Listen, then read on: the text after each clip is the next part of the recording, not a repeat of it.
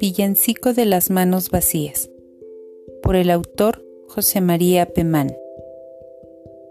Yo tenía tanta rosa de alegría, tanto lirio de pasión, que entre mano y corazón el niño no me cabía.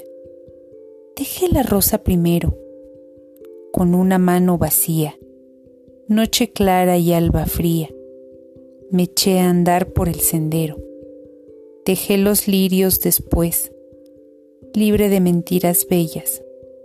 Me eché a andar tras las estrellas, con sangre y nieve en los pies.